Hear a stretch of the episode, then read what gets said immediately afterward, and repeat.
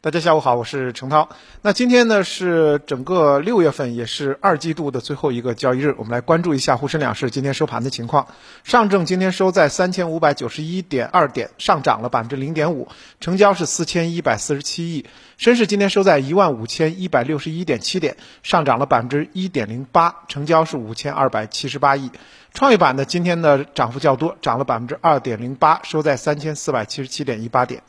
今天呢，上半年全部收官，三大指数集体收涨，创业板走势较强，涨幅超过百分之二，而且创了二零一五年六月以来的六年的新高。也就是说，从二零一五年我们的一个这个高峰期呢，呃，沪市呢还有很大的一段路要走，但是创业板已经创了新高。那么今天上半年呢，啊，整体呢是涨幅超过了百分之十七，成交额呢也是今天两市超过九千亿，行业板块涨跌互现。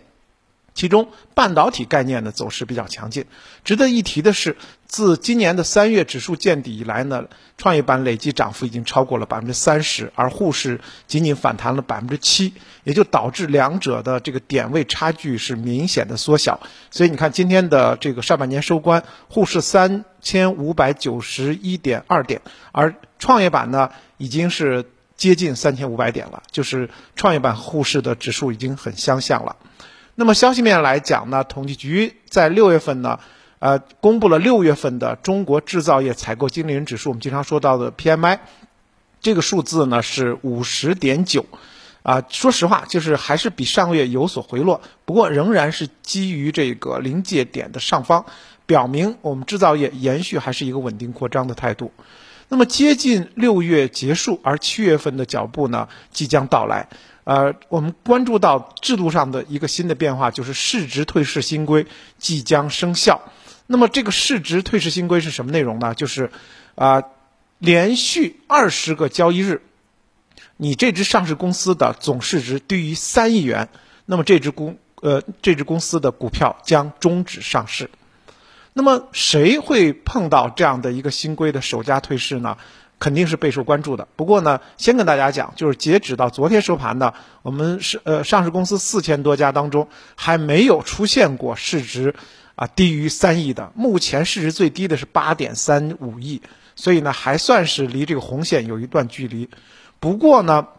首先要注意一点，就是面值市值退市事实过程。它是退市标准非常重要的一个政策环节，所以呢有这个规则，大家要注意这样的一个环节。另外呢，后续呢我们也发现啊，这两年比如说这个行业景气度，它的变换的频率是比较快的，上市公司的很多这个上市公司业绩起伏也是很巨大的，因此的话也不排除后期有公司会出现退市啊，所以呢我们。以前的炒小股、炒差股的这样的一个逻辑，一定要啊这个纠正过来啊，不要再炒小炒差了。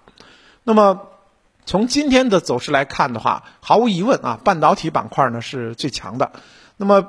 半导体板块今天走强，首先呢逻辑上我们其实一点不陌生，因为半导体呢在今年上半年已经扮演着非常重要的一个引领大盘前行的这样的一个角色。而今天呢半导体再次走强呢，有两大主要因素：一是消息面，第二是业绩面。首先是业绩面，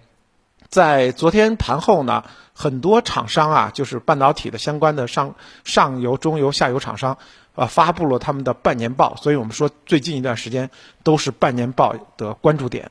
那么，包括这个 IC 的封测厂啊，通富微电半导体设备供应商。呃，新源微等等啊，很多的企业啊发布了他们的半年报的预增公告。多只科技股预计上半年呢业绩会大幅的增长啊，听到这个消息很让人高兴。我们举例，像这个明威电子预计上半年实行实现归属母公司的净利润是二点七亿到三亿，那么同比增长了多少呢？百分之八百三十二点三八到百分之九百三十五点九八，就是八到九倍的一个增长。那么，随着全球半导体需求持续高涨的一个状况，从现在来讲，啊，供不应求会延续到年底。因此的话，半导体上中游企业下半年的景气度是毫无疑问的，当然也会推动啊半导体这些板块个股全年的业绩预期上行。这是来自于业绩方面啊。我们说到，在整个的半年报的行情当中，半导体的行业。先行先试啊，让整个的这个半导呃半年报的行情呢，已经开始呃热火朝天的展开了。另外呢，从消息面上呢，对科技板块也是有利好的。那么根据媒体报道呢，啊，今年的世界人工智能大会 AI 大会啊，将在七月八日到十日在上海举行。本次的这个大会呢，也是会从技术概念、发展路径。应用领域等多维度来展示最近 AI 的创新性和融合性，其中呢，已经有一些这个企业和技术呢，已经是向全球进行了一些公布。比如说，华为升腾生态将出席本次大会，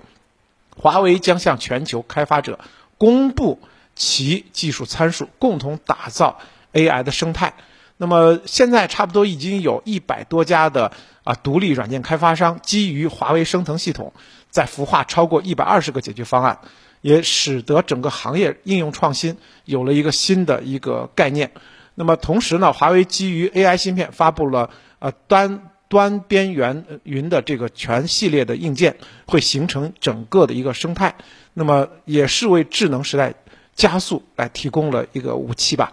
因此的话，从目前 AI 的整个的这个发展呃路径来讲的话，那么应用场景的落地，也使得 AI 离我们的生活是生活生产都越来越近了。所以从消息面啊、发展面到这个业绩面啊，整个的科技领域仍然是我们在三四季度非常看好的一个领域。那么回到今天的操作，今天收盘之后呢，整个二季度的交易，A 股的交易就全部结束了。虽然二季度 A 股震荡起伏，但是截止到昨天收盘呢，二季度已经出现了。八十一只的翻倍翻倍股，所以呢，就是说，行情虽然是指数虽然变化不大，但其实已经有八十一只个股啊。今天交易结束之后呢，应该会有更多。那么这八十一只个股其实都翻倍了，在整个的震荡指数的状态下呢，个股行情依然是如火如荼。那么这些翻倍股呢，主要集中在精细化工、医药生物和电子行业。